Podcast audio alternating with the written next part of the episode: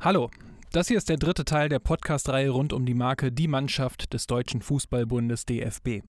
Wenn ihr die ersten beiden Teile noch nicht gehört habt, dann holt das am besten unbedingt vor dieser Ausgabe hier nach. Da geht es unter anderem um die Einführung der Marke Die Mannschaft und auch um den Skandal rund um Mesut Özil.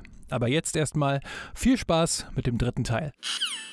Im letzten Jahr schon, und das völlig unabhängig jetzt von dem Spanien-Spiel, sondern auch davor, gerade auch so ein bisschen in der Zeit der Pandemie, da hat man ja schon auch mal vielleicht äh, ein bisschen mehr Zeit gehabt zum Nachdenken. Bundestrainer Joachim Löw gibt am 9. März 2021 bekannt, dass er nach der Europameisterschaft 2021 als Bundestrainer zurücktreten wird. Auch gemacht und dann bin ich eben auch zu dem Entschluss zu kommen, dass es für mich persönlich jetzt nach dem Sommer und nach dieser EM auch der richtige Zeitpunkt ist, ähm, eben auch ähm, den Stab an einen anderen Trainer weiterzugeben. Seit 15 Jahren war Löw alleiniger Bundestrainer. Zwei Jahre war er davor der Co-Trainer von Jürgen Klinsmann und holte die Nationalmannschaft aus einem ganz tiefen Tal wieder an die Weltspitze.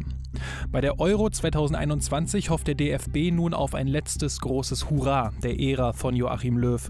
Doch das bleibt aus. And now Grealish. Grealish in! In comes the captain! Nach dem historischen Vorrundenaus bei der Weltmeisterschaft 2018 scheidet Deutschland bei der Europameisterschaft 2021 im Achtelfinale aus. Sportlich ist das gegen England kein Debakel, das kann schon mal passieren, aber der DFB machte vor allem abseits des Platzes nach dem WM-Aus 2018 die großen entscheidenden Fehler. Und auf die blicken wir in diesem Teil zurück. Yeah Fußball, der Podcast mit Daniel Kultau.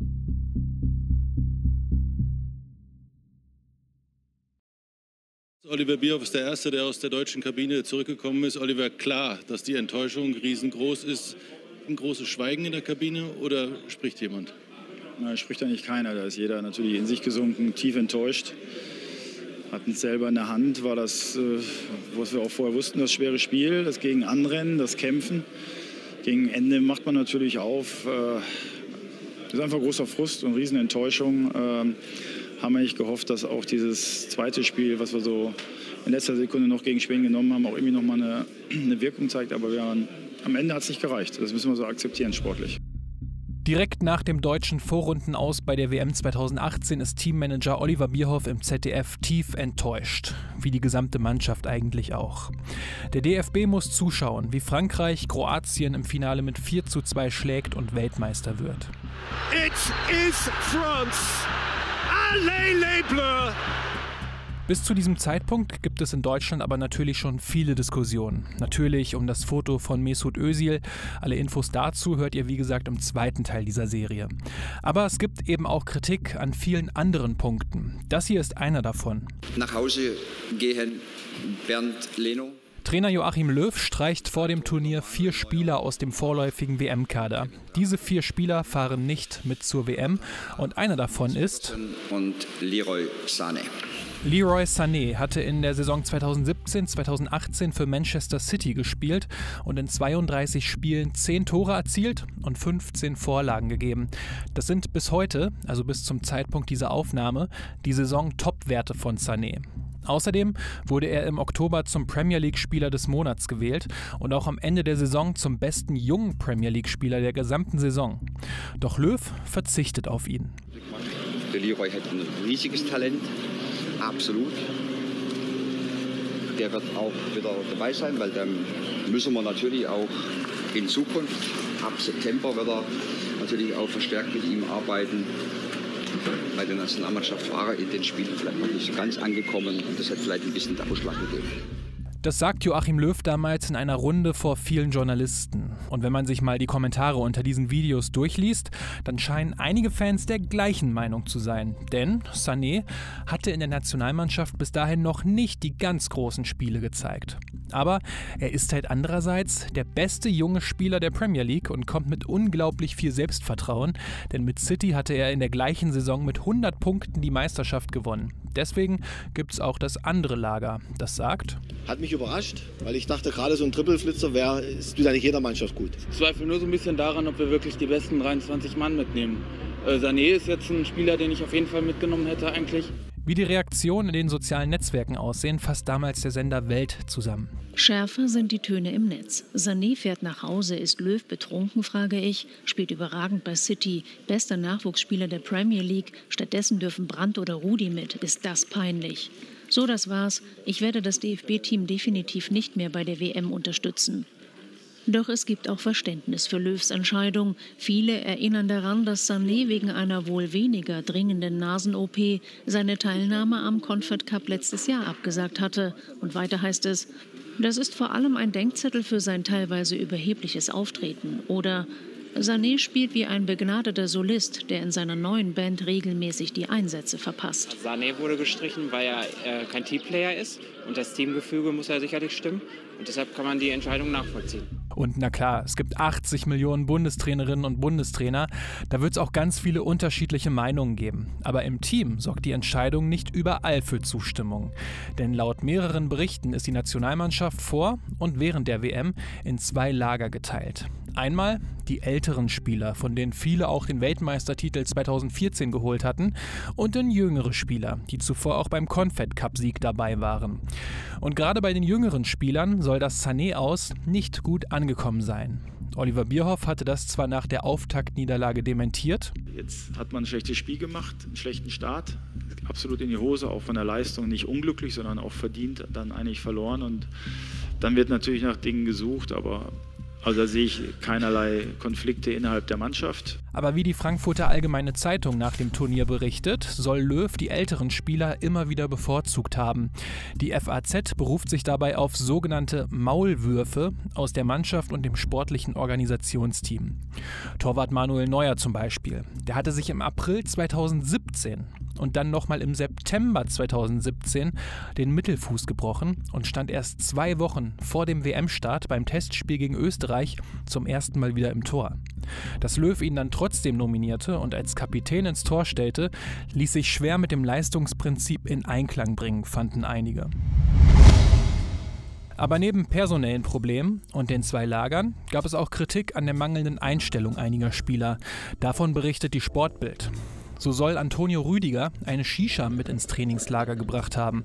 Das kann sicherlich mal entspannen und für gute Stimmung sorgen, nur ist es sicherlich nicht leistungsfördernd und möglicherweise auch ein ganz falscher Ansatz, wenn es darum geht, den Weltmeistertitel verteidigen zu wollen. Auch wenn ich mich irgendwie jetzt gerade wie ein Boomer fühle, wo ich das so sage. Aber Julian Draxler, der soll zudem einen Spielkonsolenkoffer mitgebracht haben, um unabhängig von den Fernsehern überall zocken zu können. Da sollen sich dann größere Runden gebildet und spät bis in die Nacht gezockt haben. Die Sportbild spricht in dem Zusammenhang von FIFA- und Fortnite-Nächten, die so sehr ausgeufert wären, dass Oliver Bierhoff und Co. das WLAN im Hotel abstellen mussten.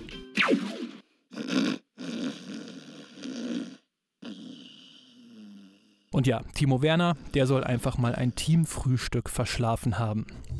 Alles jetzt irgendwie keine groben Vergehen und sicherlich auch nicht der Grund für das WM aus, aber sie geben halt einen guten Eindruck darüber, wie die Einstellung in Teilen der Mannschaft gewesen sein könnte. Ein weiterer Kritikpunkt war die Unterkunft in Watutinki, rund 30 Kilometer südwestlich von Moskau.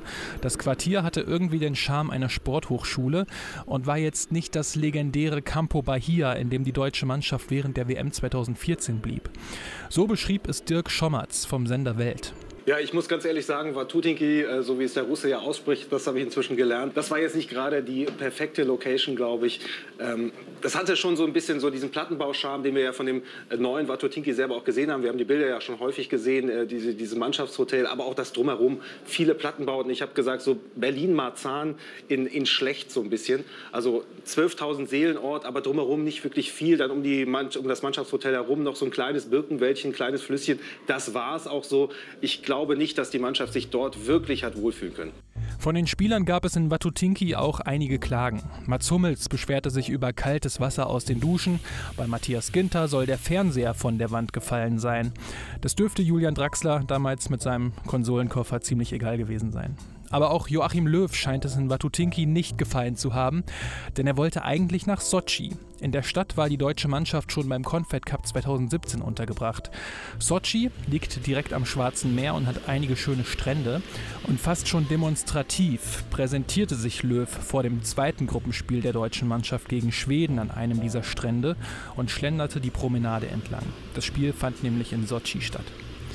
Aber warum dann Watutinki? Teammanager Oliver Bierhoff war dafür verantwortlich und begründete das ganz bescheiden damit, dass die Reisestrapazen von dort aus weniger anstrengend gewesen wären, wenn Deutschland in der Gruppe den ersten Platz belegt hätte. Es gab aber auch Expertinnen und Experten, für die die Kritik an Watutinki übertrieben war. Viele haben in dem Zusammenhang auch an die WM 1974 erinnert. Damals hatte die Nationalmannschaft im kargen schleswig-holsteinischen Malente ihr Quartier bezogen und wurde am Ende Weltmeister.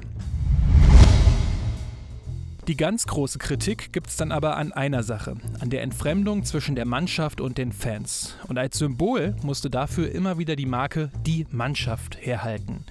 Nico Heimer, den kennt ihr heute als Teil von Calcio Berlin, fasste die Beziehung zwischen dem DFB und seinen Fans in diesem Video, damals noch für One Football, recht gut zusammen. Die deutsche Nationalmannschaft hat sich von ihren Fans entfremdet. Das ist einfach so. Lasst euch nichts erzählen. Da gibt es gar keine Ausrede für. Und es ist relativ einfach zu sagen, woran das liegt. Eintrittspreise absurd. Für ein Freundschaftsspiel gegen Russland zahlt eine vierköpfige Familie, die auf der Haupttribüne sitzt, locker über 300 Euro. Und dann gucken sie sich ein Spiel an, an einem Donnerstag um 20.45 Uhr. Viel familienunfreundlicher könnten die Zeiten nicht sein. Der Fanclub Nationalmannschaft kostet Eintritt. Man bezahlt, um in diesen Fanclub reinzukommen. Und öffentliche Trainingseinheiten? Kein Interesse.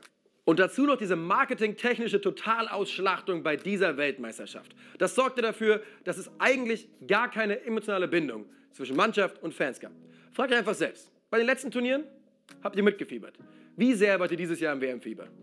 Richtig. Und alle diese Punkte fallen am Ende des Tages in die Aufgabenbereiche eines Mannes, Oliver Bierhoff. Ja, Oliver Bierhoff hat in den letzten Monaten, Jahren einige Schrauben definitiv überdreht. Aber trotzdem, die Spieler schätzen ihn noch immer sehr. Seine Methoden auch und sein Ruf, dass er einzig und allein fürs Finanzielle da wäre und für die marketingtechnische Ausschlag, den wir gerade eben erwähnt haben, ist eigentlich nicht ganz fair.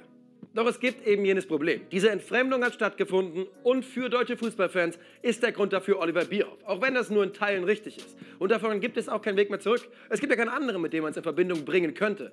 Und deshalb, ja, die Mannschaft hat danach gesagt, sie werden es versuchen. Sie wollen öffentliche Trainingseinheiten haben. Sie wollen wieder näher dran sein an den Fans. Und dann kommt das erste Länderspiel gegen Frankreich. Und vor dem Spiel gegen Frankreich gibt es wie viele öffentliche Trainingseinheiten? Keine einzige.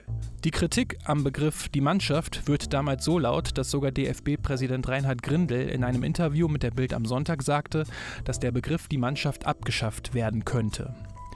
Dass die Kritik am Begriff die Mannschaft nach der erfolglosen WM 2018 besonders groß wurde, ist für Gerd Nufer, den Direktor des Deutschen Instituts für Sportmarketing, keine Überraschung. Also das erinnert mich an ein eigenes Forschungsprojekt zum Halo-Effekt. Halo-Effekt heißt, man äh, schließt von einem Attribut auf ähm, eine ganze Person, eine ganze Marke. Also es gibt es in zwei Ausprägungen. Wenn ein Attribut sehr positiv ausfällt, dann wird eine Person insgesamt als positiv wahrgenommen, dann ist es der Heiligenscheineffekt.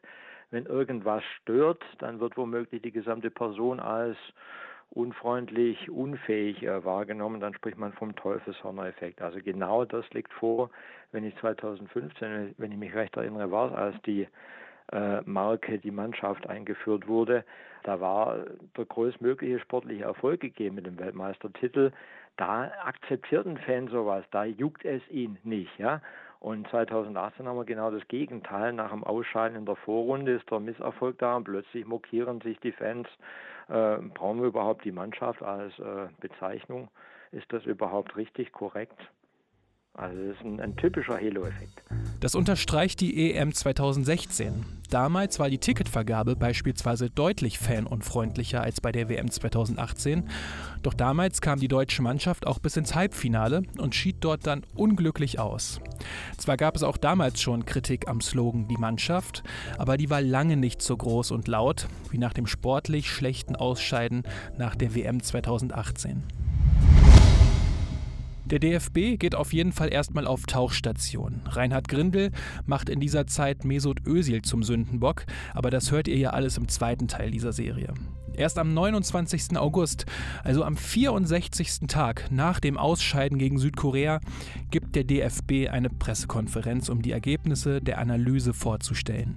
So, dann danke ich Ihnen für das Kommen. Ich danke Ihnen ganz herzlich auch für die Aufmerksamkeit. Gleichzeitig gratuliere ich Ihnen, denn Sie sind Teil eines Rekords, nämlich der längsten Pressekonferenz äh, in der Geschichte des DFB. 110 Minuten, das haben wir, glaube ich, noch nie geschafft, aber Sie wissen, das wird auch nicht immer so sein. Das sagte DFB-Medienchef Jens Grittner nach der PK.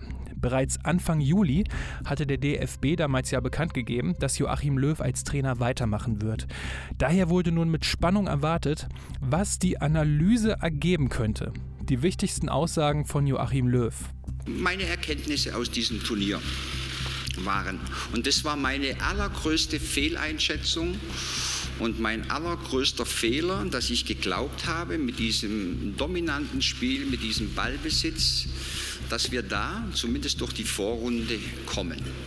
Wenn wir dieses Spiel so, wie wir es getan haben und wie wir das auch häufig sehr gut gemacht haben, müssen auch alle Rahmenbedingungen stimmen. Es müssen alle Dinge erfüllt sein, damit wir dieses hohe Risiko, das wir normalerweise immer in den Spielen gehen, dass wir das auch eben tolerieren können. Diese Rahmenbedingungen haben in diesen Spielen bei uns nicht gepasst. Und ich hätte die Mannschaft, und das war wirklich die größte Fehler, das war fast schon arrogant. Ich wollte das auf die Spitze treiben und noch mehr perfektionieren.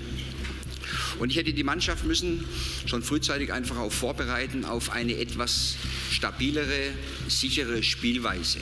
Aber auch Teammanager Oliver Bierhoff war dabei und sprach unter anderem über das aggressive Marketing im Vorfeld. Journalist Florian Kienast schrieb für Spiegel Online davon, dass Bierhoff länger als Löw redete, aber inhaltlich deutlich weniger sagte. Das zweite ist die Entfremdung, fehlende Fannähe. Auch das wurde genannt. Und neben aller Kritik haben mich vor allen Dingen diese Berichte besonders getroffen, weil es einfach auch meine tiefe Überzeugung ist, dass diese Nähe und Bindung zu den Fans auch ein ganz entscheidender Faktor ist und, eine, und ein wichtiger Aspekt. Und ich muss erkennen, dass natürlich trotz unserer Bemühungen, die wir im Vorfeld hatten, also wir haben ein Fanländerspiel gemacht um 18 Uhr mit 5 Euro Ticketspreisen. Wir haben ein öffentliches Training in Südtirol gemacht, entgegen den Behauptungen. Wir haben auch vor dem Bus unterschrieben oder sind mit dem, mit dem Fahrrad zum Training gefahren, was zu meiner Zeit überhaupt nicht möglich war. Und die Spieler haben dort unterschrieben.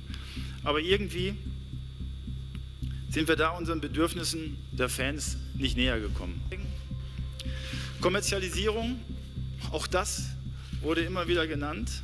Und auch mir wurde zu viel Kommerzialisierung bei der Nationalmannschaft vorgeworfen. Und da möchte ich doch einiges irgendwie klarstellen. Für die Abschlüsse von Sponsoring und TV-Verträgen und den Inhalten davon, das liegt nicht in meiner Verantwortung. Vielmehr ist es meine Arbeit, für ein erfolgreiches und sympathisches und gutes Auftreten der Nationalmannschaft zu sorgen. Ich glaube, das habe ich in den letzten 14 Jahren gut geschafft. Aber natürlich, dass wir auch für viele Partner interessant sind und die Einnahmen im DFB erhöhen können. Der DFB hat in den letzten zehn Jahren seine Einnahmen gerade aus diesen Bereichen signifikant erhöht. Ja, und das dank vor allem, denke ich, auch den Erfolgen und der Leistung bei der Nationalmannschaft. Die Kampagne zusammen war ein DFB-Claim, ja, der eigentlich all unsere sozialen Aktivitäten in Russland als DFB bündeln sollte. Es war keinerlei kommerzieller Hintergrund bei dieser Kampagne, Sie war eigentlich gut gemeint, dass wir gesagt hatten, wir wollten zeigen, dass wir auf die Russen zugehen, dass wir Dinge zusammen erreichen. Aber wahrscheinlich ist es schlecht oder vielleicht auch zu, zu dominant kommuniziert worden. Damit hat sich der DFB nun geäußert und im Endeffekt nicht wirklich viel verändert.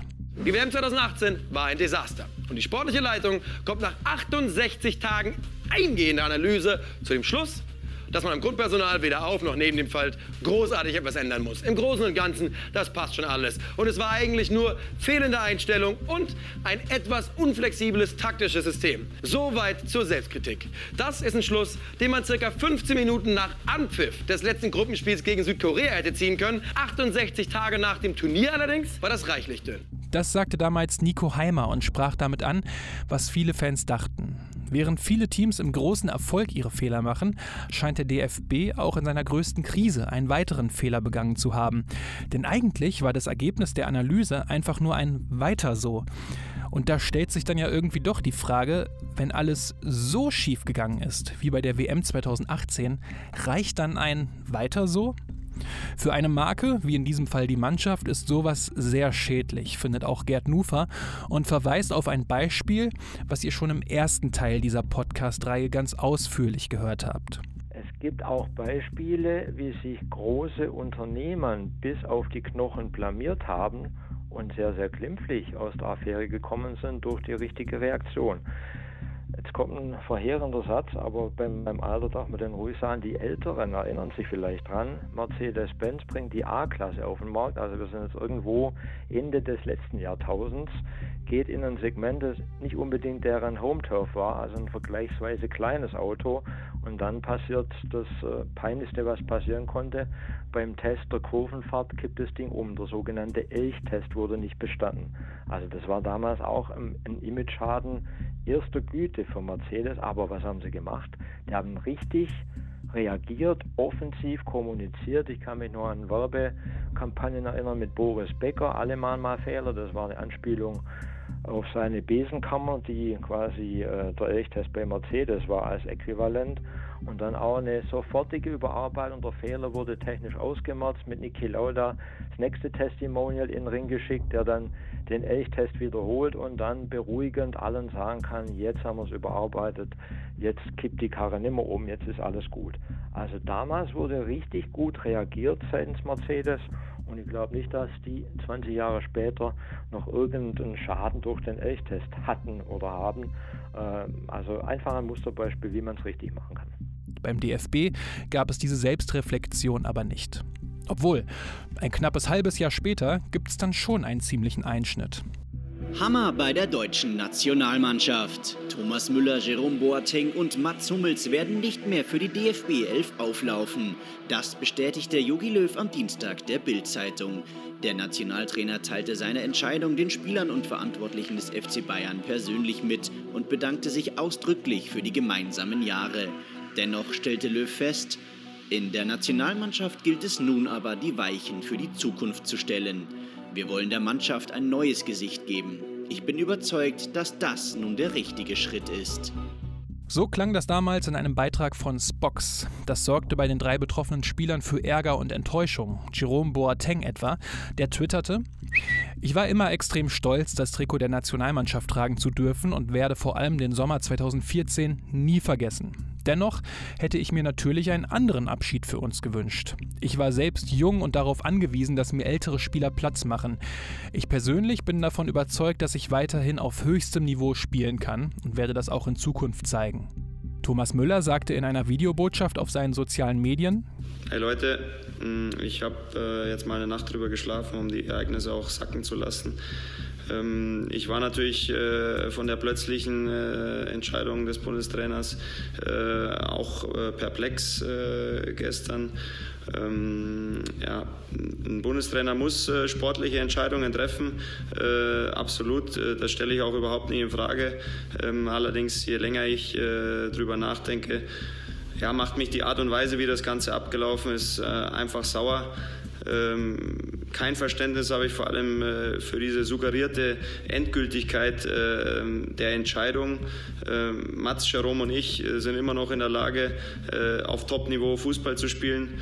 Ähm, wir haben gemeinsam mit dem DFB einen langen, intensiven und meist auch erfolgreichen Weg bestritten in den letzten Jahren. Ähm, und wenn dann ähm, nach, kurz nachdem wir von der Entscheidung äh, vom Bundestrainer erfahren, äh, dann vorgefertigte Statements äh, seitens des DFB und des, des DFB-Präsidenten ja, an die Presse rausgegeben werden, dann ist das einfach aus meiner Sicht kein guter Stil und hat mit Wertschätzung eben dann auch nichts zu tun. Und auch Mats Hummels war natürlich not amused. Er schrieb, mit etwas Abstand möchte auch ich mich zu der Entscheidung des Bundestrainers äußern. Unabhängig von der aus meiner Sicht schwer nachvollziehbaren sportlichen Entscheidung, die ich natürlich respektiere, stößt die Art und Weise bei mir auf Unverständnis.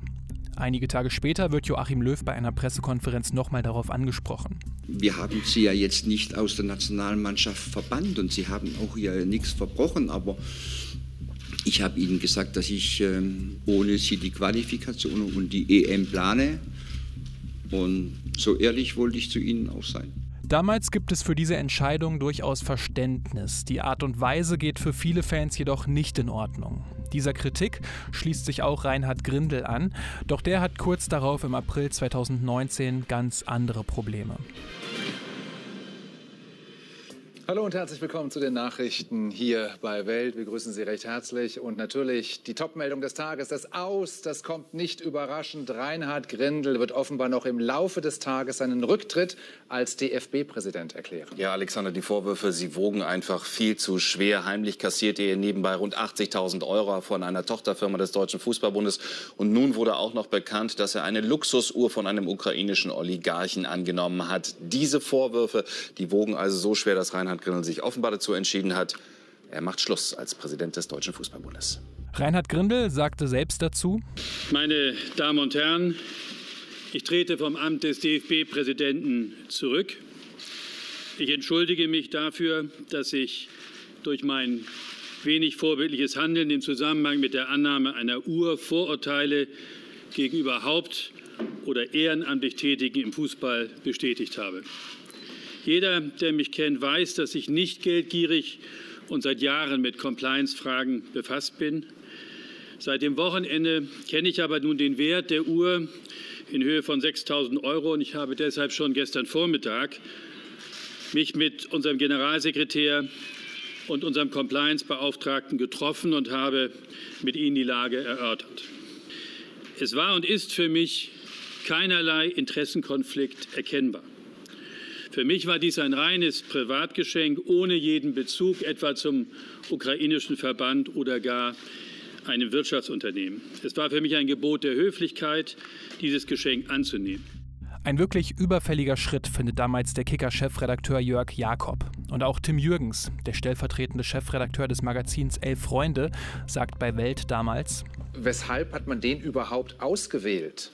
Also man hat ihn gerade genau deswegen ausgewählt, weil man eben mehr Transparenz, mehr Compliance wollte, mehr Ethik, ne, die ja mit den vorhergehenden äh, Verbandspräsidenten vielleicht nicht so in der Form möglich war. Ich meine, wir haben das Sommermärchen-Affäre noch in guter Erinnerung. Und insofern, äh, das sollte mit Grindel kommen, weil er eben unbelastet war von all diesen Vorgängen. Jetzt sehen wir, offensichtlich sind die Herren dann doch immer von ihrem Amt so derartig geblendet, von ihrer Bedeutungsschwere, die sie dann eben auch haben, dass ihnen dann auch äh, in irgendeiner Form auch mal eine Uhr für, für, für einen fünfstelligen Betrag durch durchrutscht. Aber wenn er so viel mitgebracht hat, ist er dann jetzt an seinem Unvermögen gescheitert oder aber am Haifischbecken DFB?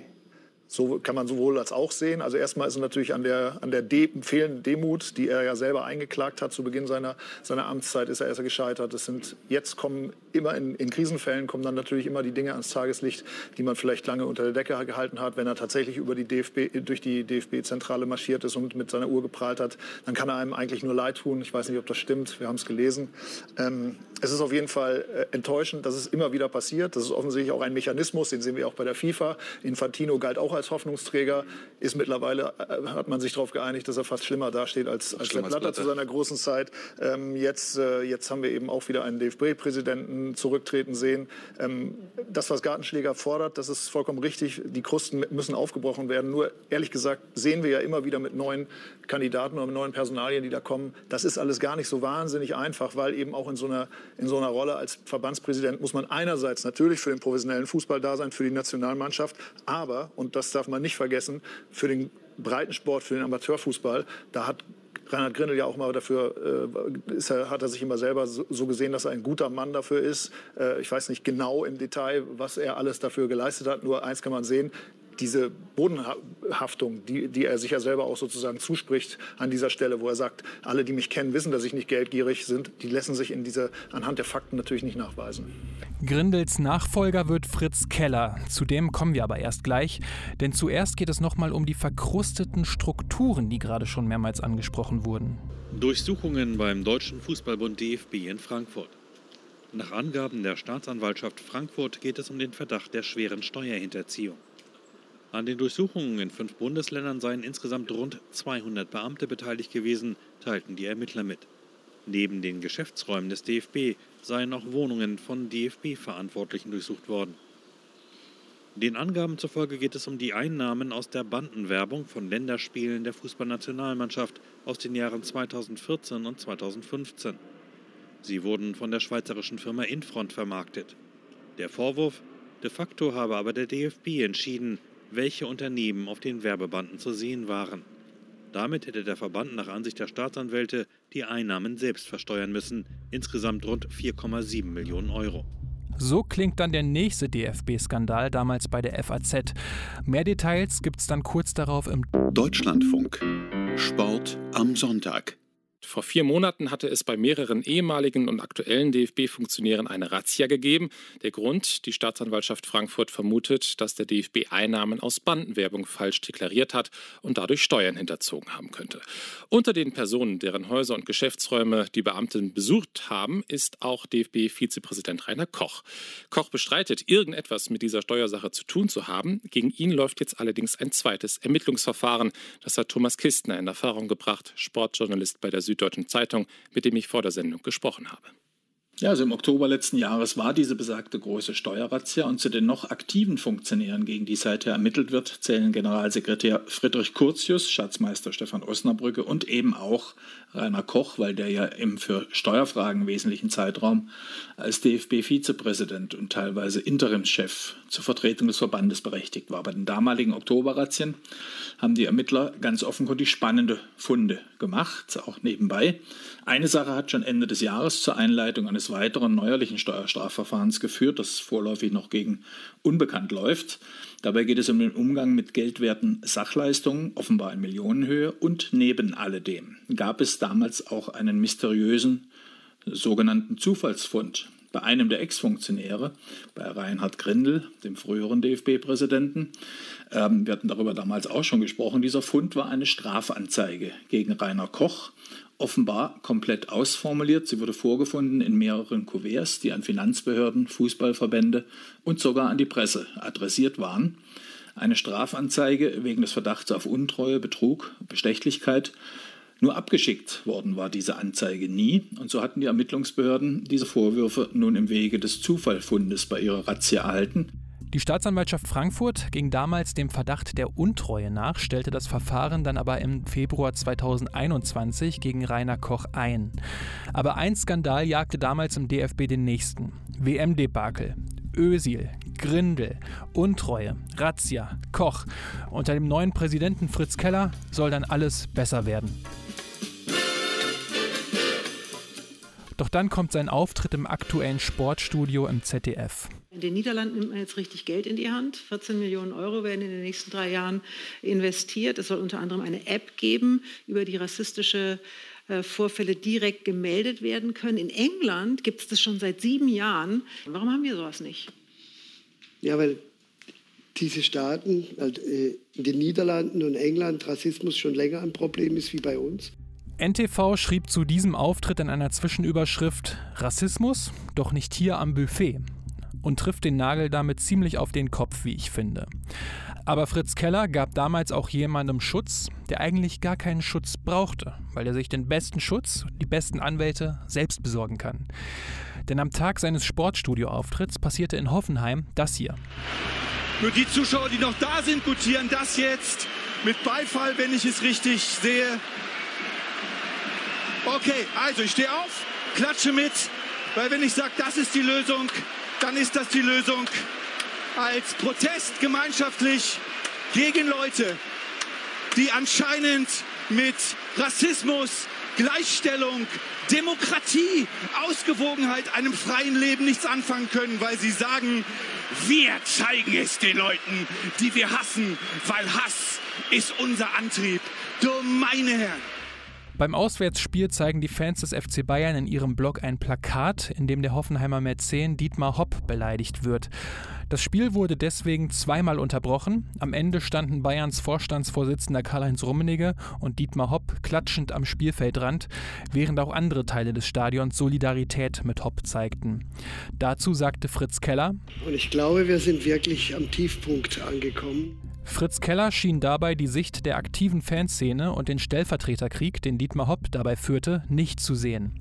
Wieder NTV schrieb passend dazu, die Sicht der aktiven Fans ist Keller offenbar egal. Und das, obwohl gerade sie es sind, die mit Initiativen gegen Rassismus, Antisemitismus und Homophobie wertvolle Aufklärungsarbeit geleistet haben und leisten mussten, weil der DFB sie lange genug allein gelassen und weggeschaut hat, bis die Kurven sich den falschen Feind ausgesucht haben, einen aus den VIP-Logen. Naja, Fritz Keller ist dann im Mai 2021 auch wieder weg, nachdem er den DFB-Vizepräsidenten Rainer Koch in einer Präsidiumssitzung mit Roland Freisler verglich. Das war damals der NS-Richter, der hatte als Präsident des Volksgerichtshofs über 2600 Todesurteile zur Nazizeit verhängt und war als Teilnehmer der Wannsee-Konferenz mitverantwortlich für die gesamte Organisation des Holocaust. Die DFB-Ethikkommission stellte das Verfahren gegen Fritz Keller zwar ein, wenig später musste er dann aber trotz seiner Entschuldigung gehen.